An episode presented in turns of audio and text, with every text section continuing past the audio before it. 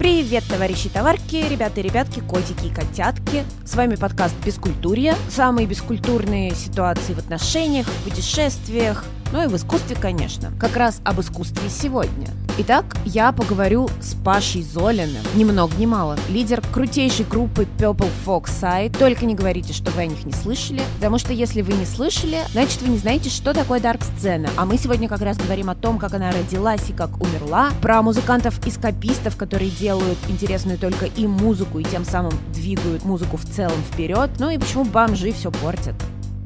Давайте я на всякий случай коротко вам расскажу, что такое дарк-сцена. Это напоминает мне, как я сразу после института пришла работать на телеканал «Культура». Меня повели общаться с главным редактором, а я тогда была очень готишная женщина. И он спрашивает меня, а вы какой субкультуры, мол, дамочка? И я начала ему рассказывать про дарк-сцену и даже написала ему список групп, которые надо послушать. Больше мы с ним не встречались, но, надеюсь, все у него с психикой в порядке с тех пор. Дарк-сцена или темная сцена или шварц-сцена по-немецки — это и определенно определенная эстетика и определенная музыка. Сюда входит индастриал, пост-индастриал культура, всякие EBM, Dark Electro, Dark Wave культура, готика, Folk, Neo Folk, ну и синтепоп, future pop, Electro Если и это ни о чем вам не говорит, давайте перечислю несколько групп. Это, например, такие корифеи, как Skinny Puppy и Laibach, несколько более готишные и припопсованные Lacrimosa, Clan of Xymax, Diary of Dreams, тупые и веселые Combichrist, тех же Крафтверк можно отнести к dark-сцене. Синтепоп сторона dark-сцены — это, например, Pet Shop Boys. Из русских это, пожалуй, всем известная технология. Лично для меня dark-сцена начиналась с ранних Nine Inch Nails, с их альбома Pretty Hate Machine. В общем, как вы поняли, термин «темная сцена» определяет очень много субкультур, и чуть подробнее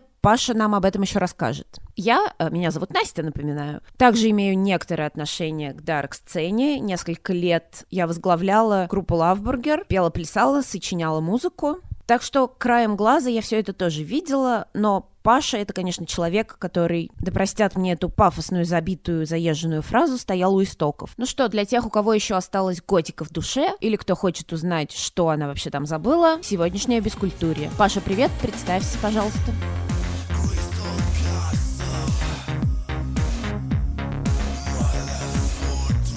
Привет, меня зовут Павел Золин, я э, лидер, основатель группы Purple Foxside, одной из первых готических групп в России. Вот также я продюсер, аранжировщик. На моих глазах эта сцена выросла, окрепла и начала разваливаться, и, мне кажется, уже развалилась. Как ты пришел к музыке, почему решил этим заниматься и почему именно в этом направлении? Оно пришло само, я не, не стимулировал себе как-то это все, не вливался, у меня не было такой цели влиться в тусовку в какую-то, еще что-то. Оно как-то само выросло внутри меня, само проявилось, тут же как-то нашлись слушатели. Но это все начиналось когда у тебя? Ну, с середины 90-х где-то вот так вот больше через меня прошло несколько поколений, скажем так, да, то есть э, все это за, заняло довольно большой промежуток времени. У разного поколения были разные м, требования. Давай представим, что у нас какой-то абсолютно непосвященный слушатель, который вообще mm-hmm. не представляет себе, что такое дарк-сцена, что за музыка. Вот давай попробуем какими-то простыми словами объяснить. Простыми словами это вряд ли можно объяснить, потому что каждый приходит в эту культуру с разных сторон. Но в 90-е это была просто одна из, э, скажем, неформальных тусовок, да. То есть вообще существовало такое понятие, как неформалы тогда еще. В 2000-х э, она больше состояла из людей креативного класса. Поэты, художники, киношники, фотографы, дизайнеры, музыканты, которая была заточена все-таки на производство какого-то контента фанатского, не фанатского, это уже как бы второй вопрос. Ну и где-то в 2005 году она стала превращаться в такую попсу немножечко. То есть она была отражением а, поп, поп-индустрии. Все, что объединяло все, все как бы эти э, вехи временные, оно, в принципе, проходит такой красной нитью. То есть это увлечение альтернативной стороной человеческого бытия вообще, какой-то глубинной такой философией, запретными темами. Все, все о чем как бы сложно говорить вслух в обычном обществе. Какие-то такие банальные вещи, как половые извращения, до каких-то очень мощных глубинных разных вещей, связанных э, с психологией, с религией, э, с философией и так далее. Что из себя все-таки представляла русская дарк-сцена тогда, в далекие угу. 90-е? Она, я так понимаю, сильно отличалась от того, что сейчас? Да, а, она была более качественна. Очень была четкая грань между эпигонами, людьми, которые хотели подражать, подражать чему-то кому-то. То есть были там калька из Запада, там, может быть, где-то в чем-то там. И из земли выросшими, как грибы, э, самобытными личностями, которых эта тусовка ассимилировала в себя. Я, наверное, все-таки к второй себя категории отношу. А, эпигонство вообще само по себе, оно недолговечное, и поэтому ну, эти люди постоянно приходили, уходили и не понимали, что они вообще там забыли и так далее. Десятые уже, да, и уже вот под конец остались только самые, скажем, прошаренные люди в этом. Она перестала быть такой массовой. В общем-то, из чего мы начинали тогда? С какого-то условного кружка по интересам, этим мы и закончили. То есть мы поняли, что это не шоу-бизнес, мы поняли, что это не, не всеобъемлющий альтернативный лайфстайл, как это нам казалось, да. Это просто стало для многих адептов какой-то просто краской в жизни, каким-то спокойным фоном таким, в котором можно просто существовать как-то. Просто и быть при этом человеком, человеком разумным, не каким-то там не наркоманом, не каким-то извращенцем, не, не, не ходить никуда там молиться, вот, не доказывать кому-то, что ты такой, а не секой и так далее. А, мы когда с тобой договаривались об интервью, ты мне сказал, что а. вот в 90-х был высокий ценз.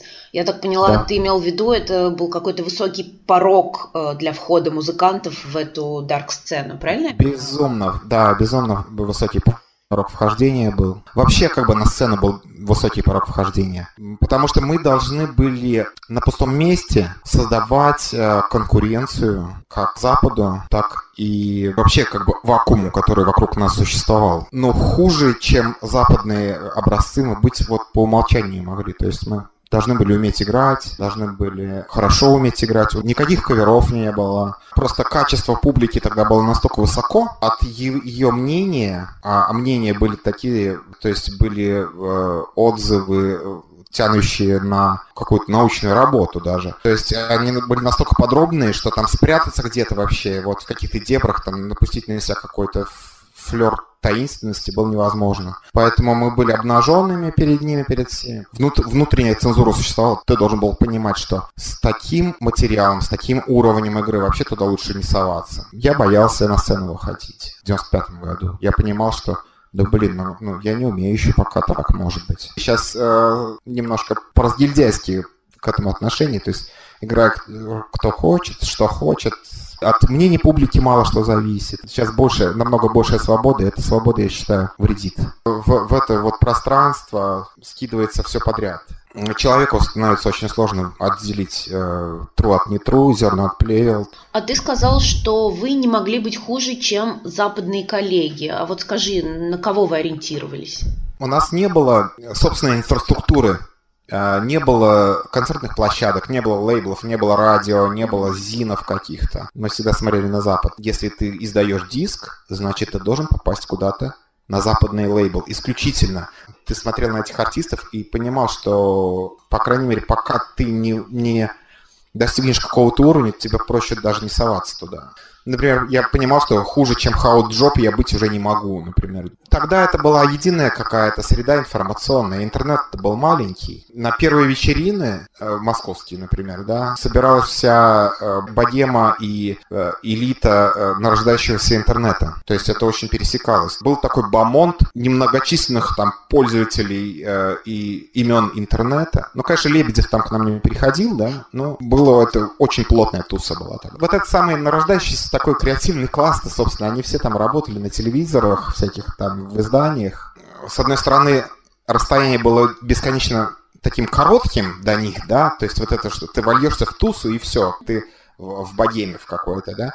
А с другой стороны, чтобы попасть в эту тусу, чтобы хотя бы на тебя хоть как-то посмотрели, нужно быть кем-то а не так вот просто ты пришел и все, и ты уже в, в теме. Вот. Ты просто физически не мог бы попасть на эту тусу. Не, не то, чтобы тебя не пустили туда, а просто ты бы не узнал бы даже о ней никогда. А, давай тогда подробнее про эту тусу поговорим. Вообще интересно, что там происходило. Если брать а, а, концертную деятельность активную, которая у меня началась э, года, наверное, с 2005-го. Заканчивались они всегда турами какими-то там. Э, ко мне тогда пришло понимание, что многое в э, жизни тусовки занимает алкоголь казалось, что без алкоголя вообще невозможно ничего. Ни до чего не договориться, никакого, чтобы угара не было на сцене, никакого драйва, чтобы э, на танцполе не было. То есть ну, все строилось на, алко... на алкоголе. Причем не, не на наркоте. То есть я, я же застал как бы клубную жизнь э, там 90-х годов, да, нарождающийся. Там все на наркоте держалось. Так. Э, готическая тусовка, она больше алкогольная. Вот. И это очень сильно точит, конечно, здоровье всем. Так как люди все-таки больше интеллигентные, в какие-то безумные полной пьянки никогда это не превращалось. В порядке вещей вообще было то, что мы там выпивали перед концертами. Публика на это смотрела довольно благосклонно, в общем-то. Не было такого, что «Ой, там ты нажрался, там он шатается». Там. Ведь это на самом деле тонкая грань между пьянством и свинством я, я вообще считаю это очень большой проблемой, потому что без алкоголя тусовка вообще не строится, к сожалению. Никакая. Без какого-то стимулятора. Потому что в нашем случае это не было блядством или там нарко, э, наркотой э, или еще чем-то таким, какими-то такими, ну, другими интересами, скажем, криминалом. Центральным был алкоголь, но алкоголиками при этом не были. Вот это очень странно все как только сошла мода на алкоголь, все сразу начало разваливаться. Некоторые считали, что для того, чтобы войти в тусовку, нужно много бухать. Считали, для того, чтобы быть тру, там нужно много бухать. И для того, чтобы быть тру музыкантом, например, там это все очень досконально и дословно воспринимали, включая менеджеров групп, которые прям только и делали, что напаивали, например, своих музыкантов и всех, кто рядом был, вот, специально. Думали, что они там за бутылку э, пива бесплатную могут купить публику, например. То есть они специально покупали ящик пива для того, чтобы их группу воспринимали хорошо. Это развращало и снижало качество всего. Возникало ощущение, а что мы без бухла вообще ни о чем, как бы. Как это так? Я дал концерт, да,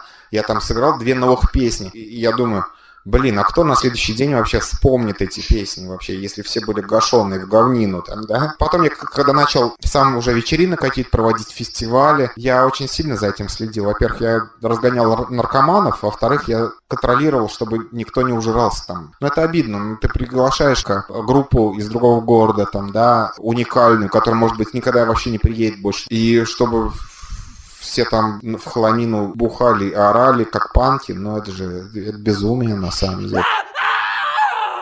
Но потом, когда я завязал с бухлом, концертный ритм остался такой напряженный. То есть много концертов, все такое. А я всегда умирал вообще от этой сцены. Я всегда думал, что из Будуна, из Будуна болею, как бы, и, и нормально, да, похмелился, ништяк. В следующий город поехали. Нифига, когда я завязал, проблема та же самая осталась. На самом деле, это эта сцена, она требует такого мощного вложения энергии, невероятно мощного, еще сильнее, наверное, чем у каких-нибудь там хардкорщиков. Она требует открытости, честности, отсутствие каких-то комплексов. Если музыканты выходят на сцену и как-то зажато себя ведут, их сразу сливали просто. Это был первый и последний раз, когда они были на сцене. Поэтому это такая махина, которая взяла такой довольно сильный э, старт, и который с этим же стартом не, не справился в итоге, с этим ритмом. Нужны были большие деньги, вли, вливания в эту тусовку, более широкая инфраструктура. Не для того, чтобы больше народу нагонять, а для того, чтобы качество народа этого повышать. Вот. А у нас это все как-то превратилось в какое-то мелкое лавочничество, что ли, как-то так. Из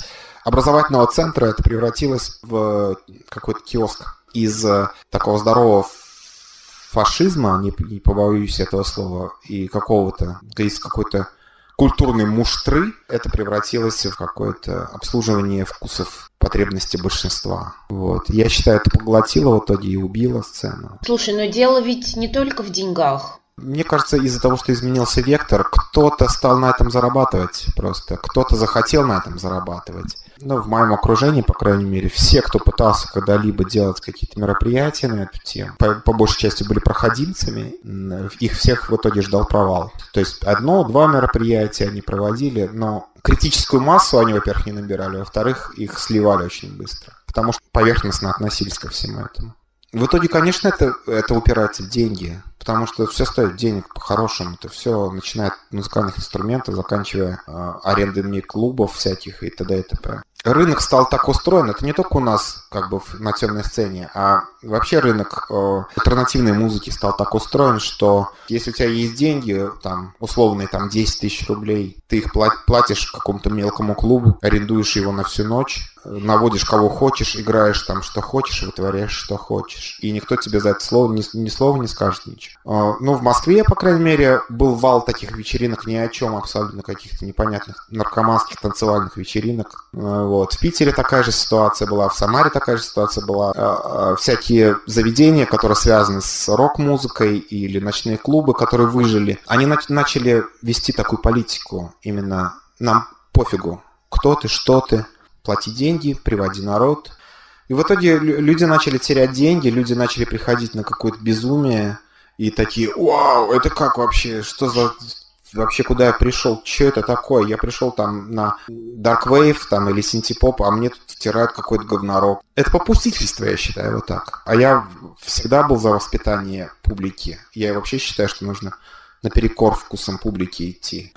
Кстати, я в своей группе Loveburger вместе с моей партнеркой по сцене также устраивала вечеринки. Это было в 2009-2010 году. Помню, мы пытались делать именно тематические вечеринки, даже придумали им клевое название синтенции, ну типа от слова синт, синт-поп, все дела. Но мы быстро поняли, что дело это неблагодарное, потому что мы пытались сделать все как надо, собрать тематические группы, всем этим группам заплатить, и в итоге, после того, как мы пару месяцев в мыле носились от одного клуба к другому, от одной группы к другой. В конце концов, все устроили и заплатили группам. У нас на двоих осталось 150 рублей. В общем, заработали на пиво, а стресса заработали еще на всю оставшуюся жизнь. Вообще, у нашей группы Loveburger была довольно непростая история с концертами. Почему-то мы считали, что любой концерт — это практика, и это хорошо, поэтому мы соглашались играть на сборных солянках, о которых как раз рассказывает Паша, где кроме нас выступали какие-то непонятные говнари, какие-то школьники, которые играли на двух аккордах. А работало это все по такому принципу. Группа выкупала билеты и сама же их распродавала своим знакомым. То есть организаторы в любом случае оставались в плюсе и, в принципе, ничего не делали, ну, только с клубом договаривались. А в итоге получалась такая вот помоечная вечеринка, куда приходили друзья групп, которые, естественно, смотрели только на свою группу, а потом сваливали. И, в общем, никакого толку от этого не было, и все это было очень печально. Играть на таких концертах, пожалуй, было большой ошибкой с нашей стороны. Твоя мысль, если я правильно поняла, в том, что если бы э, люди, которые это организовывают, не допустили бы этого, то сцена, может быть, и не скатилась. Ну, знаешь, как в Самаре было, например? Вот серьезно. Э, в Самаре э, вечеринки проходят с 2002 года. Последние пять лет их не было там практически их всегда проводили одни и те же люди, допустим, заезжие какие-то личности, которые пытались э, у нас провести концерты свои в туре, там, да, но которых мы не хотели поддерживать. А почему не хотели? Ну, ну потому что это ж, это, это не true. Нельзя же это все на косплей на одном вывозить каком-то. И ты видишь там, что твоя публика скажет, ты кого тут поддерживаешь, что за идиоты тут вообще. То есть мы не то, что были элитистами какими-то, мы просто в какой-то момент дали понять, что у нас тут делать нечего, если ты не, не настоящий. А если ты настоящий, значит тебе 300 человек, вот тебе, пожалуйста, обеспечено 100, 100 пудов.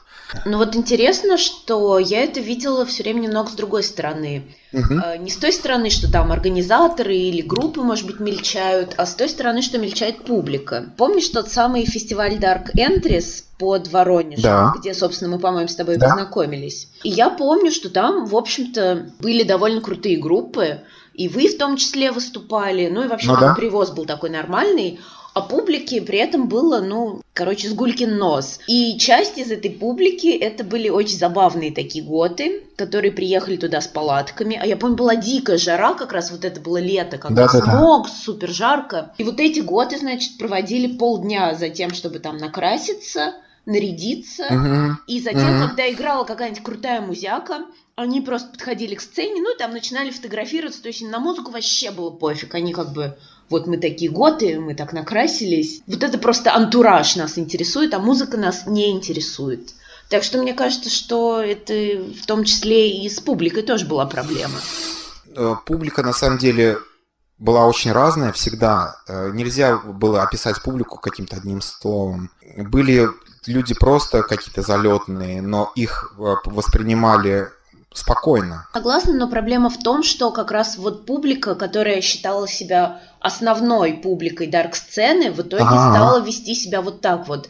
Им, ну, вот это позерство их интересовало гораздо больше, чем сама музыка. Дарк-сцена — это очень сильный гибрид. С одной стороны, все атрибуты как бы косплея присутствуют там, но это косплей, который переходит в образ жизни. А с другой стороны, все это очень похоже на а, многобожие, там, да, но при этом это не язычество. То есть это не настолько серьезно, как язычество или там сатанизм какой-нибудь.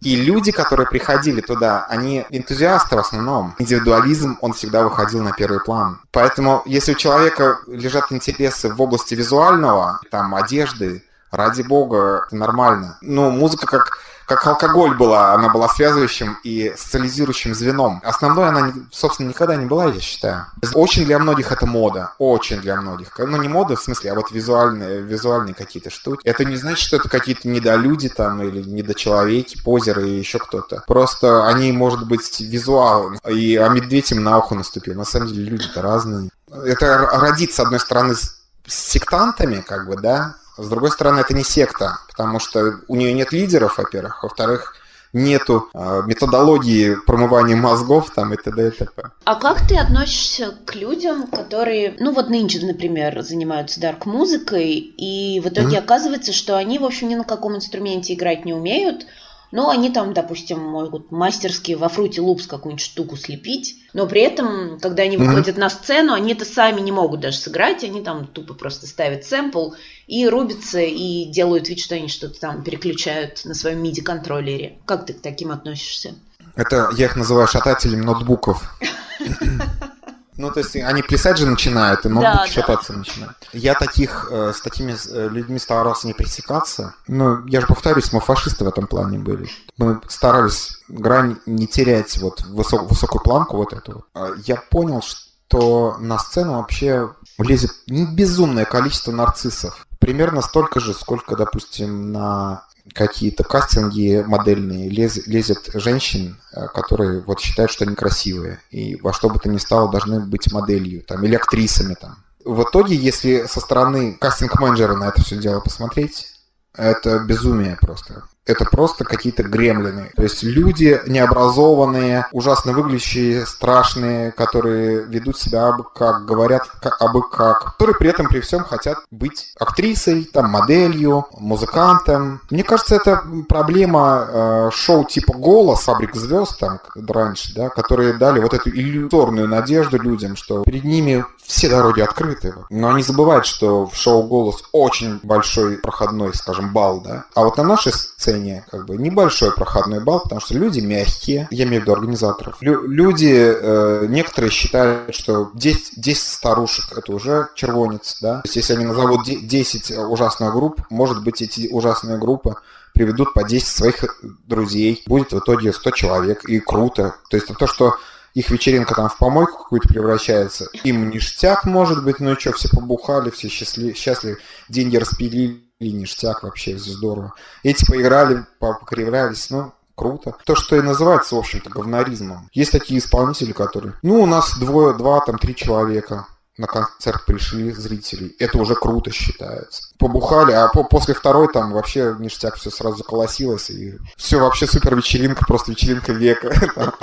Может быть, они уже не помнят, как это было там, в 2010 году, там, в 2008, даже в 2013. 200 человек на концерте на вечеринке готической считалось нормой. А сейчас 20 человек это считается нормальным. Это еще больше снижает планку. Реально у нас в городе старейший рок-клуб, там кризиса пережил финансово. Он превратился в караоке-бар. Уже не важно, как кто-то на сцене, что на сцене, главное, чтобы пиво пили. Кругом кавер-группы какие-то. Это о, вообще мрак полный. Из э, храма культуры превратилось в рекреационный центр для дебилов как вот люди ходят в аквапарк поплавать. Ну, ништяк, здорово, поплавали, круто. Это, эти также приходят поплавать там. Тоже такие же заплывы, в общем-то, что. Люди выходят на сцену, играют, но им настолько пофигу, что происходит кругом, какой у них звук, что они, как они лажают, не лажают, слышь, слушать их кто-то не слушает. Просто чтобы было, что ли, я не понимаю.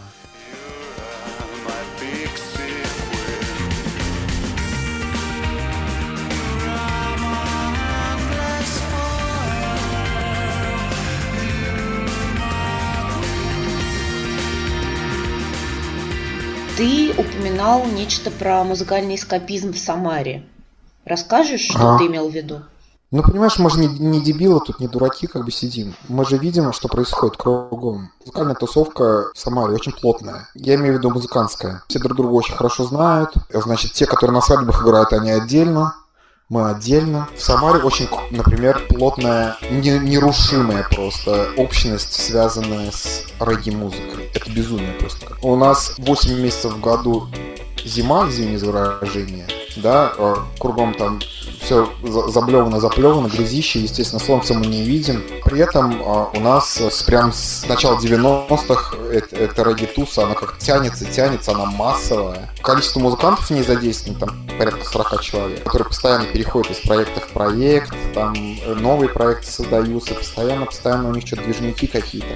А людей это Но- вообще интересует? Нет, это интересует только это тусы. Они часто на улице играют, да. То есть они не убили никого, никому в уши не наложили, там, э, никто не умер, все ништяк. То есть на них, на них никто внимания не обращает. Но это просто ультра-true хардкор какой-то, на самом деле. Это, это еще серьезнее, чем готический хардкор. Понятно там, на, на чем это все держится у них, в отличие от алкоголя, например, да. Это настолько жуткий эскапизм. То же самое можно про металлистов, про наших сказать. То есть они тоже очень давно, очень долго варятся, один, одни и те же люди, и тоже очень сильно в себе держат все это, не отсвечивают, издаются в Япониях, в Германиях, в США. То же самое можно сказать про наших регги-исполнителей, как бы джазовых, да, которые рядом тоже там стоят. Они космополиты, понимаешь? Как бы и я такой же космополит получаюсь. Мы э, не здесь, не сейчас существуем, мы существуем где-то в какой-то иммиграции абсолютно. Это настолько идет поперек нашему времени, во-первых, во-вторых,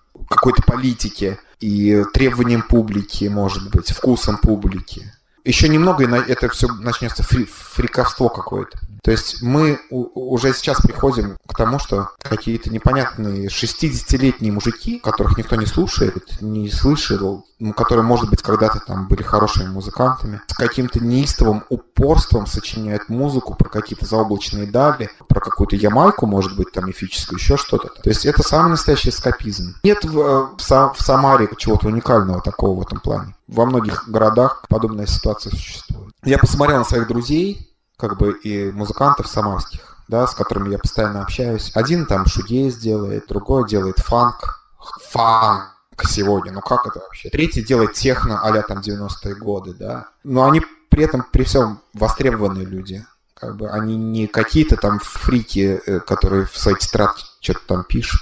Они настолько углубились в свою самобытность, что давно уже потеряли связь с текущим временем и реальностью. На самом деле это очень хорошо влияет на творческую составляющую. Самобытность, в общем-то, из этого произрастает. Есть прямая зависимость от того, насколько человек аутсайдер, от того, насколько самобытно и красиво у него как бы музыка и самодостаточно. Потому что они не смотрят на а, реакцию публики, потому что ее, может быть, и нет даже как бы. Они всю жизнь пишут какую-то долгую научную работу. Это очень пересекается с э, темной сценой, очень пересекается, потому что в темной сцене есть множество исполнителей, которые сверкнули одним альбомом и стали классиками. Но я не буду говорить как бы про Joy Division, например, да? Joy Division одни, а сколько таких же, которые прошли такой же путь и стали классиками. Если бы существовала нормальная музыковедческая школа всего этого, которая могла бы это как-то все систематизировать, в принципе, на эту тему можно было бы за- защищать докторские. Вот. И в, в конечном итоге эскаписты и фрики питают попсу собой. Может быть, массовостью своей какой-то, целеустремленностью, постоянным поиском.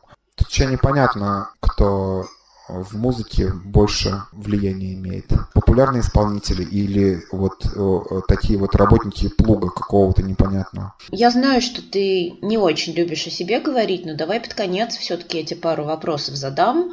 Давай. Ты до сих пор занимаешься каким-то сведением музыки для всяких сторонних музыкантов? Да, занимаюсь, но сейчас очень редко. Ты берешься за все или исключительно за Нет, то, что я- тебе нравится? Нет, даже не факт, что если мне нравится, я за это возьмусь. Вот в чем фишка. Ну, во-первых, нельзя объять необъятное. И вообще считаю, что нельзя вообще дорасти до какого-то уровня и стать профессионалом. То есть постоянно же рост, постоянно надо над собой работать. Я, конечно, пробовал и рэп сводить и продюсировать. Причем там молодежный, настоящий. И говнорок через меня многие прошел. Обычный подъездный, да, и шансон был, пост-шансон. Более добрый, без, без зэков. Стоило один раз попробовать, чтобы понять, оно вообще твое или не твое. Потому что это очень сильная сделка с совестью. Ты же должен погружаться глубоко в материал, иначе ничего не получится у тебя. А так э, как бы на отвали делать, это не работа, и ты себе никогда ничего ни в портфолио не положишь, ни имя не заработаешь себе, ничего. Были, конечно, амбиции, да, построить, скажем, продюсерский центр, да. В какой-то момент была иллюзия нормальной инфраструктуры, то есть было понятно, что у людей есть деньги, у публики есть деньги, есть э, СМИ нормальные, которые все это освещают. Какой-то социальный лифт для музыкантов. Эта вся инфраструктура держалась на здравом смысле, а не на деньгах. Вот в чем фишка-то. Но наши ребята, они как бы не вывезли. Я имею в виду, сама инфраструктура рухнула. Они очень многие пошли на сделки с совестью, начали всякое говно пропихивать под видом варенья, продаваться за копейку. В итоге ты метишься и говоришь, вы что делаете, ребята, вы что делаете, зачем так вы делаете? Нет, нет. Ну и таким макаром разбазарили себя и все вообще, и стали какими-то конъюнктурщиками вместо того, чтобы вырастить э, собственную ветку, ветку какую-то, они разбазарились вот так. Ну вот а, мы вернулись, собственно, к вопросу о деньгах. Я так понимаю, что у тебя сейчас основная работа с музыкой не связана. Нет, не связана, но при желании я мог ну, бросить ее и зарабатывать дальше музыкой, потому То что... есть в России можно все-таки музыкой зарабатывать? Можно, по-любому можно. Тут такой вопрос, что я считаю, что, опять повторюсь, нечестно музыкой зарабатывать нельзя. Музыка — это не обрабатывать в фотошопе селфи, то есть и не фотографировать какую-то бижутерию для каталога. Это нужно очень глубокую степень погружения иметь во все это хозяйство. Если тебе в уши сует туфту, ты ходишь больной, болеешь этим всем. Ты не можешь вот так вот, закрыв глаза, сделать это все на, отвали и проснуться на следующий день здоровым человеком. Было время, я прям болел реально от этого всего. Ты сиди, лежишь и думаешь, ну как же, ты вот взялся, ты дурак, подписался на эту работу, как же я теперь разрулить? Ты же в центре внимания, все это все будут слушать, там везде твое имя будет стоять. Но ты же понимаешь, что не как все бы. такие идеалисты, и, как и, ты. А как же, а, а как без, без идеализма к этому вообще подходить, я вот вообще не понимаю. Просто без идеализма можно просто бабло сшибать как-то потихо.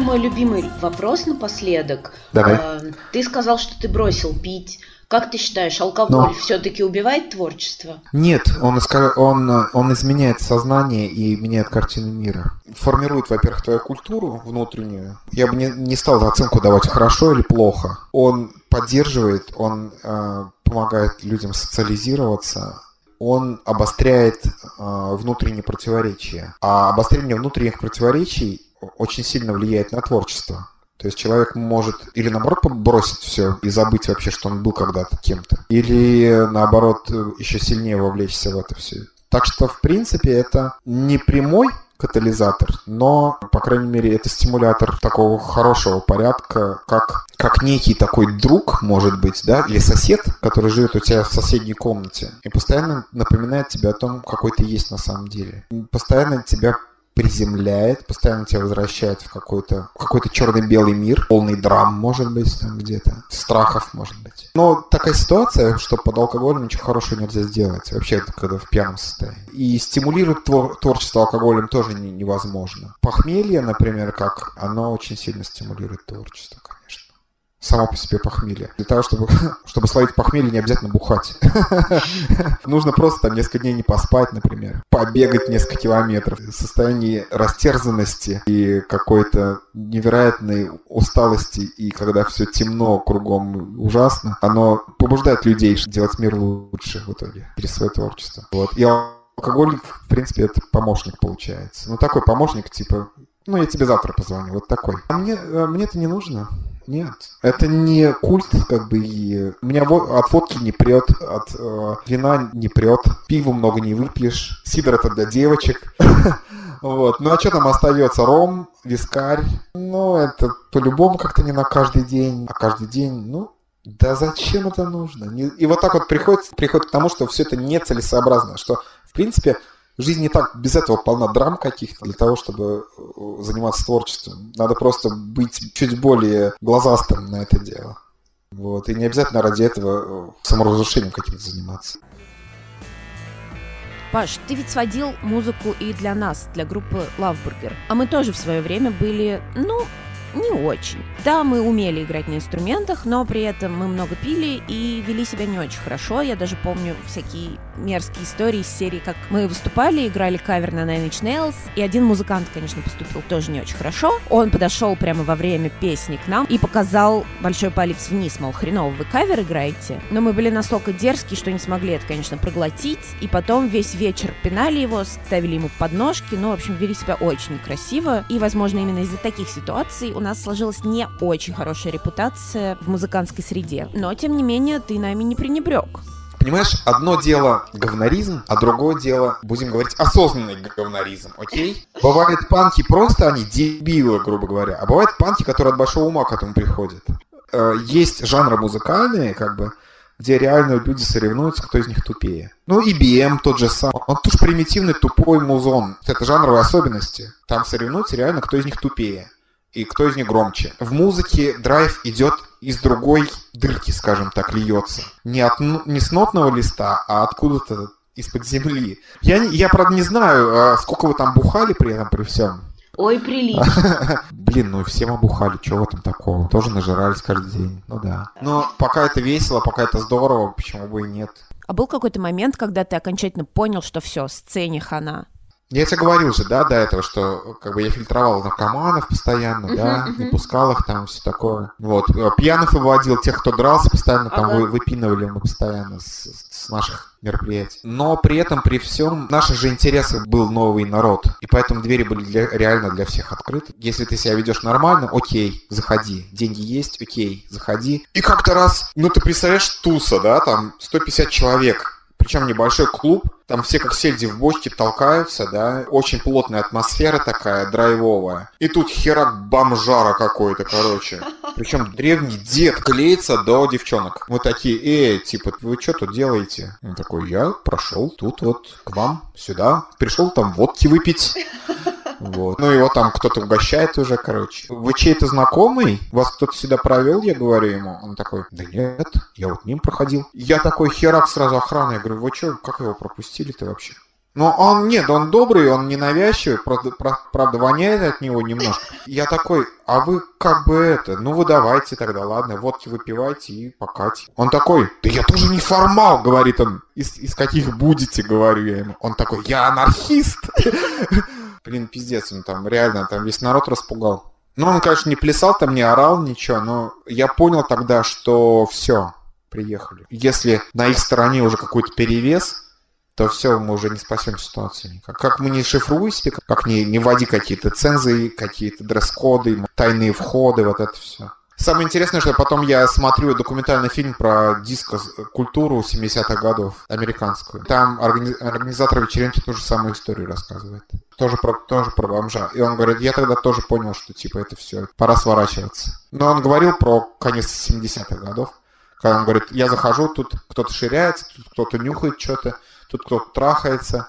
А тут сидит бомж на карачках и просит подаяние. Я тогда понял, успокоился, что мы тут не виноваты, это просто общество так устроено, скорее всего. Депрессивненько у нас так немного получилось. Да, нет, это не депрессивненько, реалистичненько. Это реализм, соцреализм.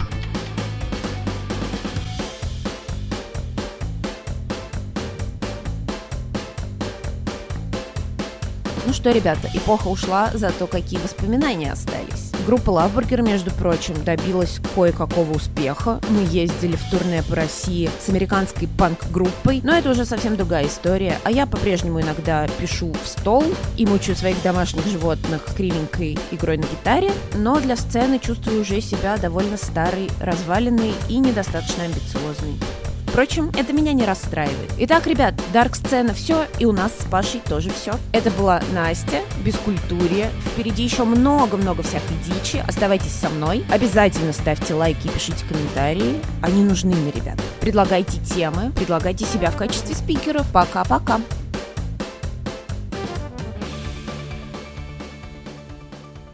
Слушай, ну я там это, я там так много херни всякой наговорил, ты давай отрезай.